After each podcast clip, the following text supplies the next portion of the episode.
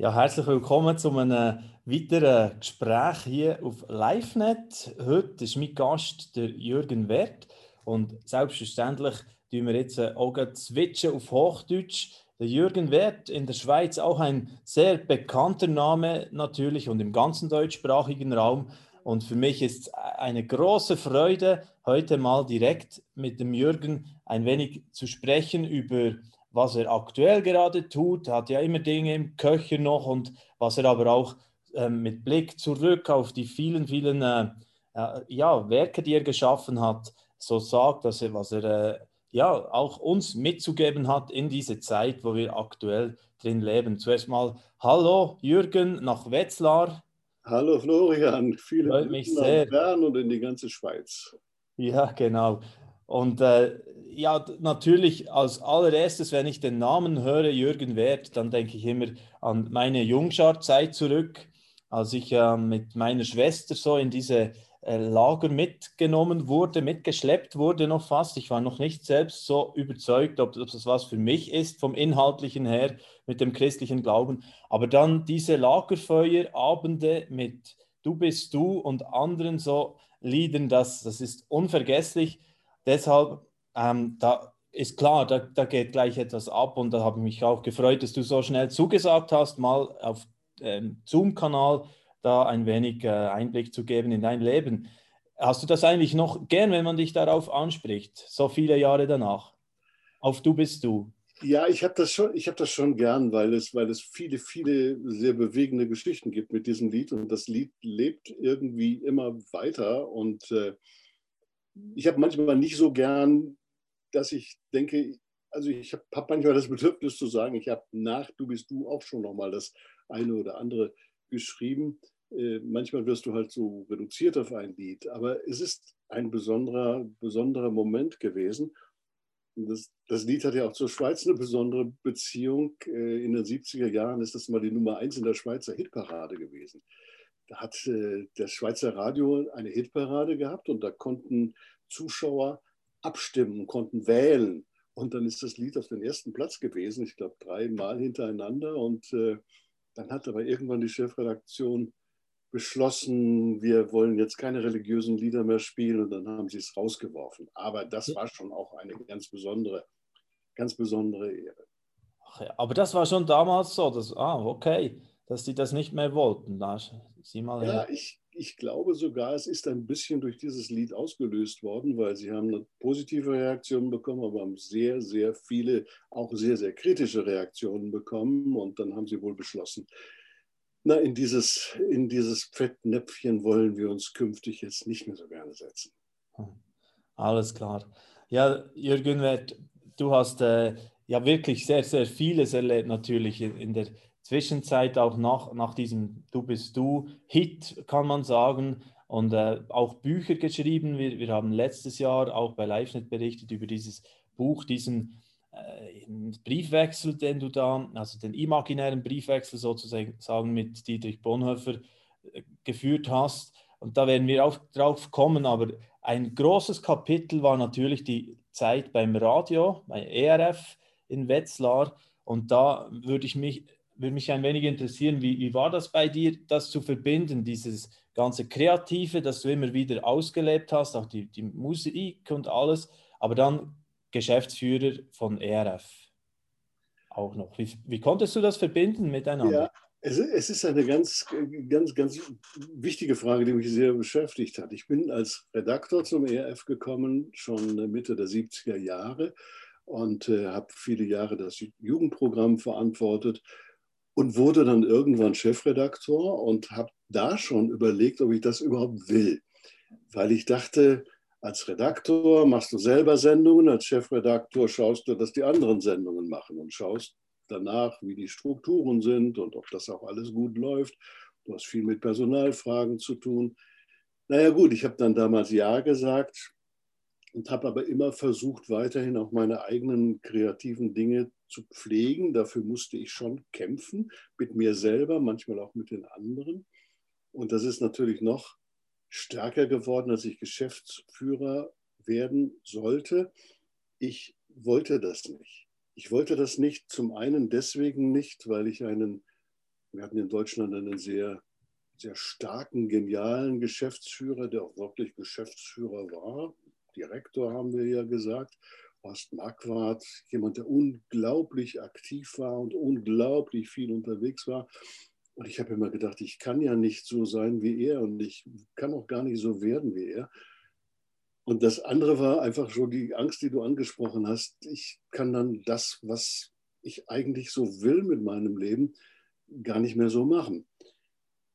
Und dann habe ich aber, äh, ich, ich, die, die, die, diese Frage, ob ich das wirklich machen soll, ist so stark gewesen und hat mich auch so belastet. Es kamen noch einige andere Ereignisse dazu. Ich bin, dann, hab, bin in ein, ein, Burnout geraten und Freunde haben mich dann zusammen mit meiner Frau für ein paar Monate weit weggeschickt nach Texas. Und in Texas kriegte ich dann die Mitteilung, dass ich gerade berufen worden sei.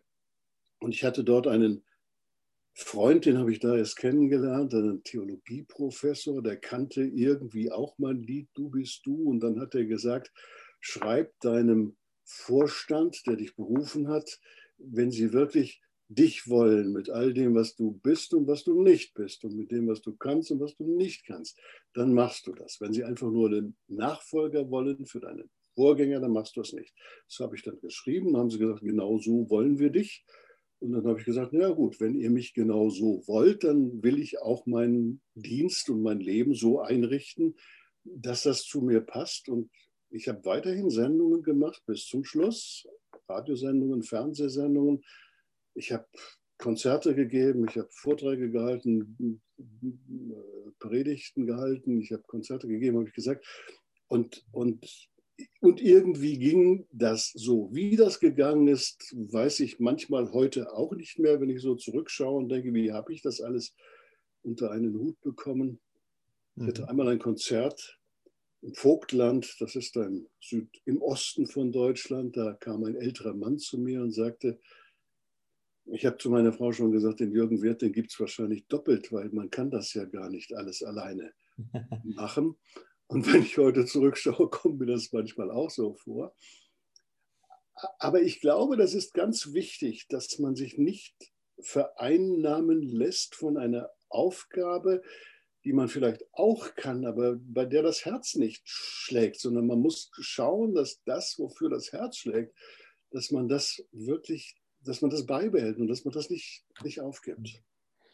Und wenn du jetzt auf so langes Wirken zurückdenkst und äh, den verschiedenen Bereichen, auf der Bühne, aber auch im Radio und so weiter, gibt es da so eine Lebensbotschaft, die sich durch das Leben und dein Wirken so durchgezogen hat, wie ein roter Faden? Ja, ich sollte einmal für ein Interview äh, ein Lebensmotto nennen mhm. und habe dann dabei festgestellt, ich habe gar keins. Und dann habe ich aber überlegt und bin dann drauf gekommen, doch, ich habe eigentlich doch eins. Und dann habe ich das für mich formuliert und habe dann gesagt, durch mein Leben soll die Barmherzigkeit Gottes sichtbar werden. Und jemand hat mal gesagt, das klingt aber arrogant. Und dann habe ich gesagt, wieso klingt das arrogant? Das klingt, ist das das Gegenteil von, von arrogant. Ich, ich möchte durch mein Leben deutlich machen, wie wichtig die Barmherzigkeit Gottes ist. Diese Barmherzigkeit Gottes, die mich trägt und die mich aushält und die mich führt und die mir immer wieder Schuld vergibt, die, die, die prägt mein Leben. Und äh, und so möchte ich, so wie Gott mit mir umgeht, so möchte ich mit anderen Menschen auch umgehen. Also, dass es auch einschließt, die, die Schwächen nicht irgendwie nur zu, zu vertuschen oder zu verdecken, sondern ja, ja. Ich denke sowieso, da finde ich uns Christen manchmal ein bisschen merkwürdig, weil wir sagen das ja manchmal, wir leben von der Gnade Gottes, aber wir tun oft so, als würden wir diese Gnade Gottes nicht wirklich nötig haben. Also wir, wir erzählen uns immer unsere Erfolgsgeschichten und unsere Siegesgeschichten und, und ja, wir dürfen uns auch unsere Niederlagen erzählen, nicht, nicht, nicht alles so breit treten, natürlich nicht, aber, aber wir müssen nicht so tun, als wären wir selber diejenigen, die alles im Griff hätten, sondern wir haben gar nicht so viel im Griff. Wir haben nicht mal uns selber auf dem Griff. Und wenn wir in, an die Grenzen unseres Lebens kommen, dann stellen sich alle möglichen Fragen sowieso nochmal ganz neu, wenn's, wenn wir ernsthaft krank werden oder, oder wenn äh, es sogar ans Sterben geht. Mhm. Absolut. Das bringt mich auf ein anderes Thema, dass ich äh, das Gefühl habe, das habe ich bei dir auch schon ab und zu äh, irgendwo gelesen oder das, das Thema der Dankbarkeit. Also auch im Jahr der Dankbarkeit habe ich gesehen, hast du auch geschrieben da in diesem Zusammenhang. Also das geht vielleicht Hand in Hand ein wenig. Ja, das geht Hand in Hand. Also ich glaube, also wenn man alles selbstverständlich nimmt, dann ist man ja nicht mehr dankbar. Also wir können unfassbar dankbar sein, dass wir in der Schweiz leben oder in Deutschland leben und nicht in irgendeinem Flüchtlingslager auf Lesbos oder ich weiß nicht wo. Es gibt so furchtbar viele Länder, in denen das Leben so unendlich viel schwieriger ist als bei uns. Und wir können unendlich dankbar sein, dass wir an einen Gott glauben, der, der uns die Treue hält. Das finde ich unfassbar, weil ich denke manchmal, und das sage ich nicht nur so, Gott, du hättest doch, du hättest doch Millionen andere, die du, die du nehmen könntest und an denen du deine Liebe zeigen könntest und die du beauftragen könntest. Und, und, und immer wieder sagst du, doch, mach du das jetzt mal. Und, und das finde ich einfach faszinierend. Und, und, und ja, und, und dann, dann wirst du einfach dankbar. Dann, dann siehst du auch so viele, viele Kleinigkeiten in unserem Leben. Das Leben ist jetzt unglaublich angestrengt und eingeschränkt, aber wir können miteinander jetzt hier kommunizieren über so ein technisches Hilfsmittel, das es vor 20 Jahren noch gar nicht gab oder vor 10 Jahren noch nicht mal gab, glaube ich. Und dann kann man auch in allem Schweren nochmal wieder das, das Schöne und das Gute entdecken. Mhm. Was, wenn du gerade diese aktuelle Zeit ansprichst, was, was macht die mit dir, Jürgen? Ja, die macht unterschiedliches mit mir. Es gibt Phasen, da bin ich auch wieder dankbar, weil ich sage, auch wie schön. Ich habe so viel weniger Termine und ich kann äh, viel mehr lesen und ich kann viel mehr spazieren gehen und wandern und kann viele Dinge tun, mit der Familie zusammen sein was früher immer so ein bisschen eingeschränkt möglich war. Aber dann fühle ich mich manchmal auch wieder wie in einem Gefängnis und, und, und bin manchmal richtig wütend und weiß gar nicht, auf wen ich jetzt wütend sein soll. Ob ich jetzt auf die Regierung wütend sein soll, na, die will es ja nur gut mit uns.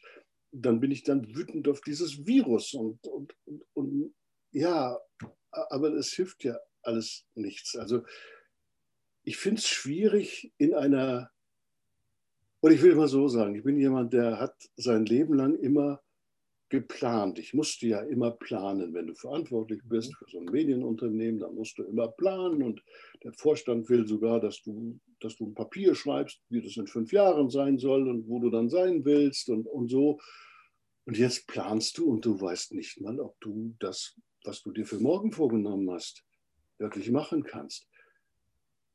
Und ich finde das aber auch wieder eine ganz wichtige Lernaufgabe, weil eigentlich weiß ich ja bei keinem Plan, ob ich ihn durchführen kann. Ich habe das früher auch ja nicht gewusst. Ich habe immer gedacht, das klappt schon alles. Ich weiß schon, also 2027, ne, vielleicht nicht ganz so weit im Voraus, aber 2023 im Juni werde ich da und da sein. Ja, ich habe das früher auch nicht gewusst, ob, ich das, ob das wirklich passiert.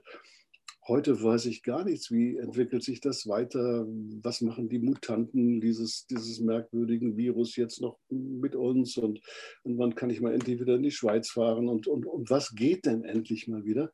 Und das macht mich manchmal kribbelig und wütend. Und dann, ja, dann sage ich oder lass mir sagen von Gott, sorg nicht um den morgigen Tag, sondern leb jetzt und leb hier und leb heute. Und das will ich mir einfach vornehmen. Ich will hier leben und jetzt leben. Es geht um heute und es geht nicht um morgen. Mhm, genau. Und wenn du vorhin das Wort Gefängnis genannt hast und, und äh, was das manchmal für dich so bedeutet oder wie, du, wie sich das anfühlt, ähm, trifft dich das ja noch gut, weil ähm, du hast auch dieses Buch geschrieben, die Gefängnisbriefe von Dietrich Bonhoeffer sind das nämlich gewesen, die dich da, dazu äh, inspiriert haben, dass, dass du da diesen fiktiven Briefwechsel mit Dietrich Bonhoeffer geführt hast. Ich habe das da mal kurz eingeblendet, das war unser Artikel den wir letztes Jahr bei uns so als äh, Buchbesprechung gebracht haben. Ja. Was hat vielleicht jetzt auch das Buch so ähm, im Zusammenhang nochmals mit, mit Corona und diesem Gefühl ja. von ja, schwerem im Moment? Ja. Was ja. kannst du da, da, daraus nehmen oder was, wie hatte ich das vielleicht fast ein wenig vorbereitet? Also, als ich das Buch geschrieben habe, habe weder ich noch sonst irgendjemand geahnt, dass äh, es so eine Pandemie geben würde in absehbarer Zeit. Und äh, als ich das Buch dann, als das Buch dann erschien, das war mitten in der ersten, im ersten Lockdown hier in Deutschland, ich glaube im Anfang März oder so oder Mitte März, habe ich die ersten Exemplare bekommen. Äh, da habe ich eine Lesung gemacht, auch über Zoom für unseren heimischen Cefi hier. Und, und beim Lesen sind mir beinahe die Tränen gekommen, weil ich gedacht habe, meine Güte, wie, wie aktuell ist denn das eigentlich? Ich schreibe Briefe an einen Mann, der im Gefängnis ist, buchstäblich, der nicht weiß, was morgen ist, der der Willkür irgendwelcher Machthaber ausgesetzt ist der nicht weiß, ob er jemals wieder freikommt oder ob sein Leben auf tragische Weise endet. Er weiß eigentlich gar nichts. Der muss hier und jetzt leben und er tut das auch. Ich habe dann in diesem Briefwechsel mit ihm äh, ihm auch erzählt von einem Buch, das entsteht, während er im Gefängnis sitzt, das er natürlich nicht kennen konnte und nicht kennen kann. Das ist die Pest von Albert Camus. Das erzählt die Geschichte einer, ja nicht einer Pandemie, aber einer Epidemie irgendwo in Algerien, wo im Grunde auf viel dramatischere Weise noch, noch passiert, was wir zurzeit hier erleben mit dem Coronavirus. Da sind so viele Parallelen drin. Und, und was macht man denn? Wie lebt man denn am Abgrund? Und wie überlebt man denn am Abgrund? Und, und da habe ich so vieles nochmal wieder neu lesen können von dem, was, was er geschrieben hat hauptsächlich. Und natürlich meine, meine, meine Briefe, die haben von, von dieser aktuellen Situation nichts gewusst und er natürlich auch nicht. Und trotzdem passt da vieles sehr, sehr, sehr, sehr gut in diese Zeit. Mhm. Und äh, das ist ja so ein, ein, wie wir schon gesagt haben, ein äh, fiktiver Briefwechsel. Und da kann man sich ja so fragen, das waren eigentlich Bonhoeffers Briefe an seine Eltern, Freunde, Verlobte. Und du hast äh, dann, ich habe das Buch zwar nicht gelesen, aber habe so das, das äh, ganze Konzept verstanden. Du, hast dann eigentlich da Antwort gegeben und wie das auch kommentiert, bewertet, oder? In einem gewissen Sinn. Ja, ja, ja. Ja, es, der Verlag wollte gerne, dass ich mich, dass ich etwas über Bonhoeffer schreibe. Und wir haben lange überlegt, was wir denn machen könnten. Viel berufenere Leute haben sich schon mit Bonhoeffer auseinandergesetzt und seine Theologie ist auch sehr komplex und sehr herausfordernd. Und ich habe immer gedacht, wer bin ich, dass ich was über Bonhoeffer schreibe? Und dann kamen wir irgendwann auf den Gedanken, wir konzentrieren uns auf seine Briefe aus der Haft. Das sind so quasi die letzten ja, knapp zwei Jahre, die er noch auf dieser Erde war. Und, und ich schreibe ihm einfach Briefe in die, ins Gefängnis und kann reflektieren, was er geschrieben hat und kann ihm erzählen, was das heute für mich bedeutet.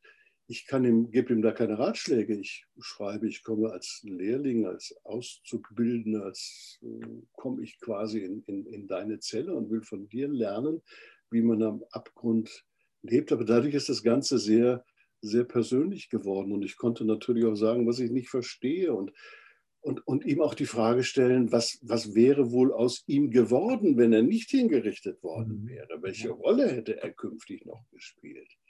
Wie würde er heute manches beurteilen, was er damals geschrieben hat oder was er vielleicht zehn Jahre zuvor schon geschrieben hat? Schon im Gefängnis sieht er manches, was er früher geschrieben hat, ein bisschen anders klar. Wenn ich selber an die Grenzen meines Lebens geführt werde, dann dann sieht alles Mögliche, was ich so bei Licht betrachtet, im Sonnenschein und wenn es mir gut geht und Freunde ringsherum sind, geschrieben habe, das klingt auf einmal dann irgendwie alles ganz anders. Ich glaube, es ist sehr intensiv und sehr persönlich geworden. Mhm.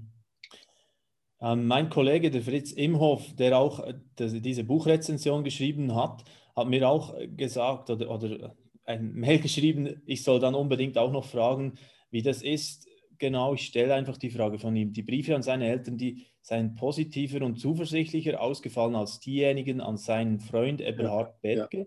Hat Bonhoeffer seine Eltern ein wenig getäuscht, um ihnen Schmerzen zu ersparen? War da die, Fritz, die, die Frage von Fritz Imhof, mein Kollege. Ich, ich, glaube, dass er das getan hat. Ich meine, man, muss sich vorstellen, er saß im Gefängnis. Er durfte so alle zehn Tage oder die, die, die Frequenz hat sich immer ein bisschen geändert, durfte überhaupt einen Brief schreiben.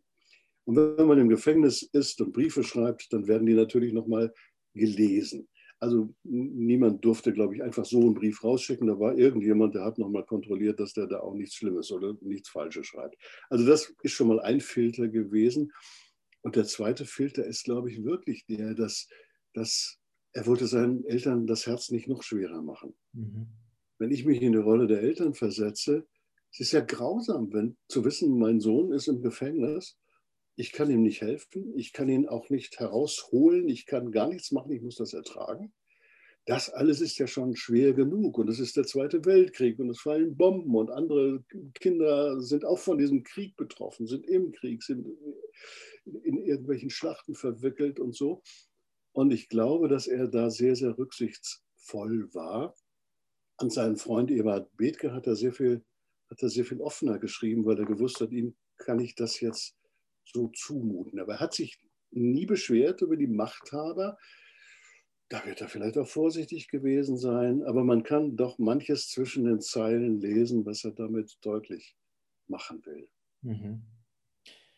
Und für dich persönlich hat das äh, wie nochmals äh, eine neue Sicht oder spirituelle Anstöße gegeben, einfach unter dem Strich so die, dieser fiktive Briefwechsel? Ja. ja, eindeutig.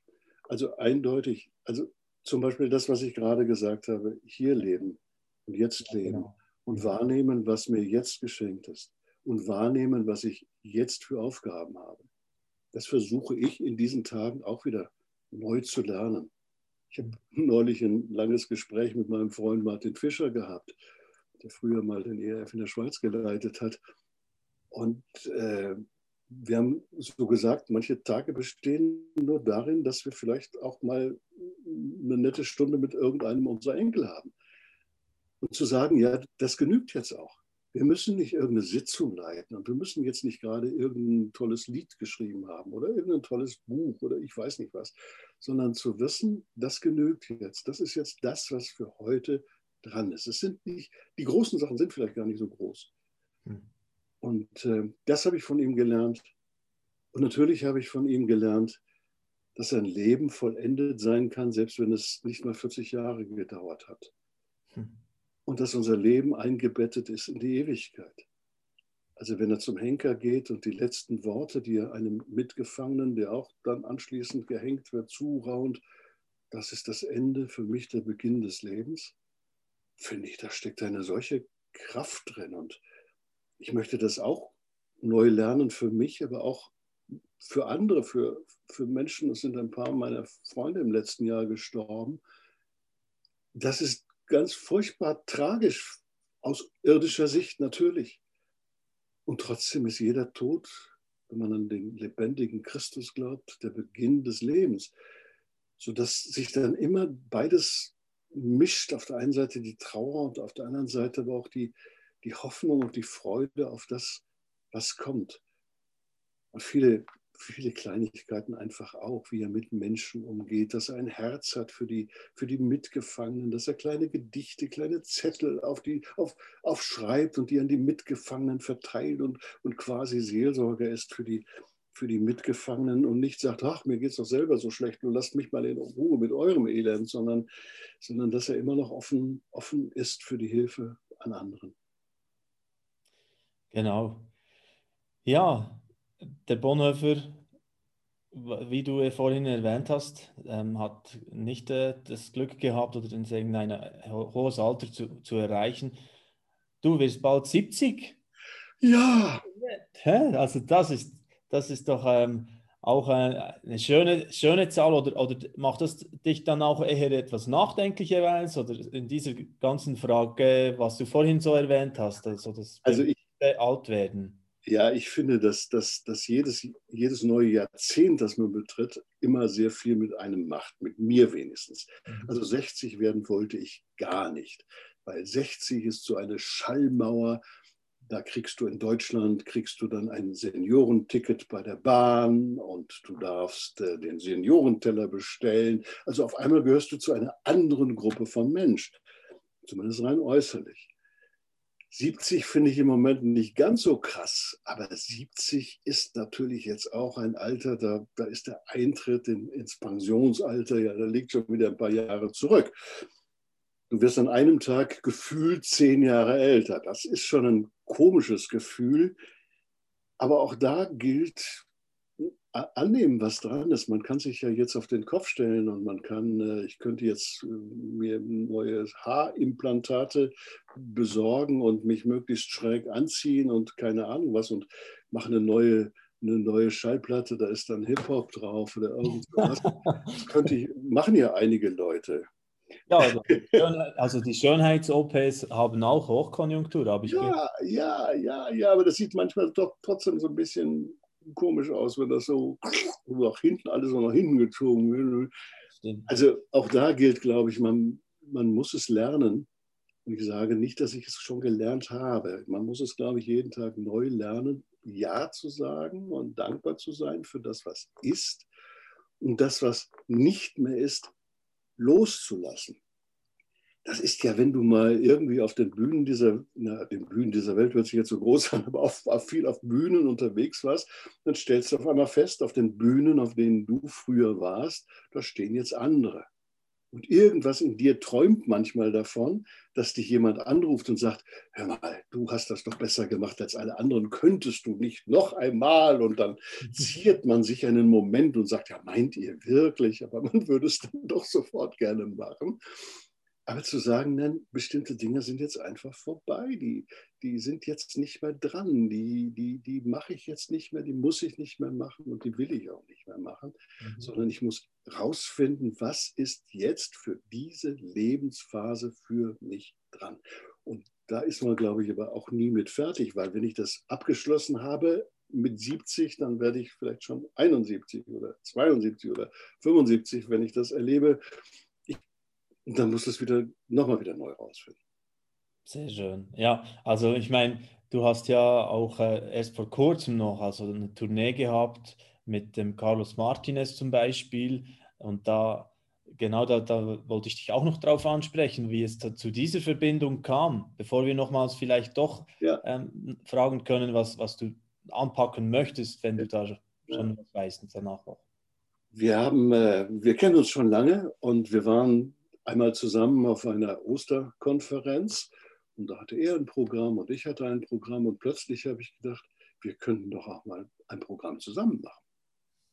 Dann haben wir darüber gesprochen und er fand die Idee auch sehr schön. Dann haben wir angefangen, das konkret zu entwickeln.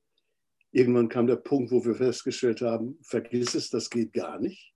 Es geht deswegen nicht, weil er erzählt ja mit jedem Stück als Pantomime Geschichten ich erzähle mit vielen Liedern auch Geschichten. Man kann aber nicht eine Geschichte hören und die andere Geschichte sehen. Man kann auch nicht einfach die Geschichte, die ich in meinem Lied erzähle, jetzt bebildern als Pantomime. Dann sieht das ja fast aus wie im Kindergottesdienst, wo einer dann irgendwie Bewegungen macht, die Sonne scheint oder keine Ahnung was.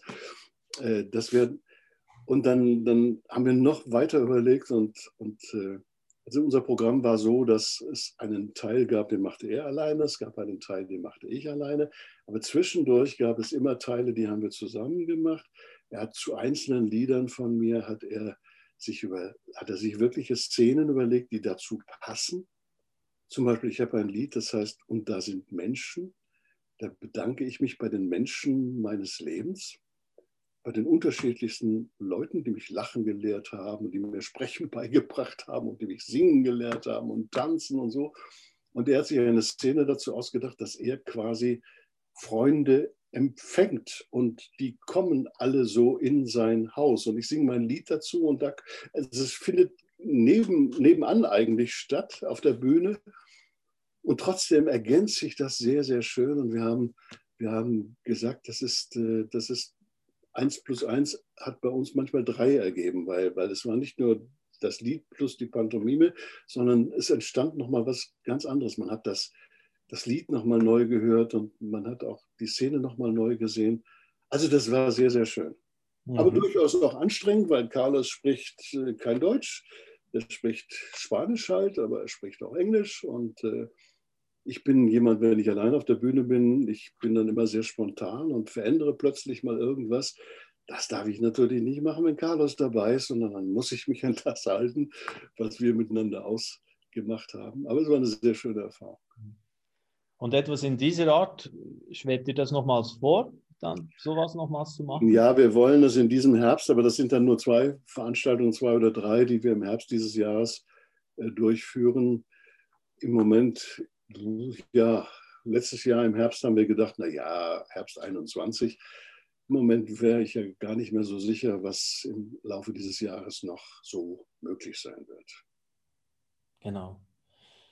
Ja, Jürgen Wert, es war sehr spannend, mal ein wenig mit dir ähm, so einen Rückblick zu machen, aber auch einfach, ja, wie es dir geht, dein Herz ein wenig zu spüren. Wirklich äh, eine große Freude für mich.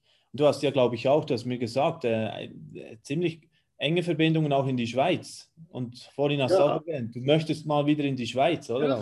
Ja, ja, ich sage ja, wir, seit, seit 40 Jahren sind wir regelmäßig in der ja. Mein bester Freund wohnt in der Schweiz, die beste Freundin meiner Frau kommt aus der Schweiz. Also wir haben da sehr viele intensive ah. Verbindungen dahin. Und äh, ja, ich habe schon mal so aus Spaß gefragt, äh, ob, ob, ich nicht langsam mal eingebürgert werde, aber das, äh, dazu müsste ich noch vieles lernen, glaube ich. Und äh, zum Beispiel eine wunderschöne Sprache. Das muss man da lernen. Langweilige Schriftdeutsch, aber so ist das halt. Du meinst was lernen? Die, die Nationalhymnen? Oder? Ja, ja, ja, den Schweizer Psalm. Ja, den, den, äh, wir sind öfter auch am 1. August in Davos gewesen und dann ah, okay. haben wir schon versucht, den mitzusingen. Sehr schön. Jürgen Wert, wirklich, äh, man merkt, nichts von dieser Zahl, die du vorhin oder die ich vorhin erwähnt habe. Du wirkst immer noch mega jung. Ach, danke. Ach. Ja, das, aber das sage ich jetzt nicht einfach so, sondern einfach also, also auch so ein Gespräch jetzt so zu führen. Äh, wirklich sehr, sehr erfrischend. Danke vielmals. Danke, Florian, dir. Für alles, was du ja auch geprägt hast über die vielen, vielen Jahre. Wirklich großes Dankeschön nach Wetzlar zu dir. Sehr gern, ja. Also, es war schön, mit dir zu plaudern. Danke dir, alles Gute, bleib ja, gesund. Ja. Ciao, ciao. ciao, ciao. Vielen Dank.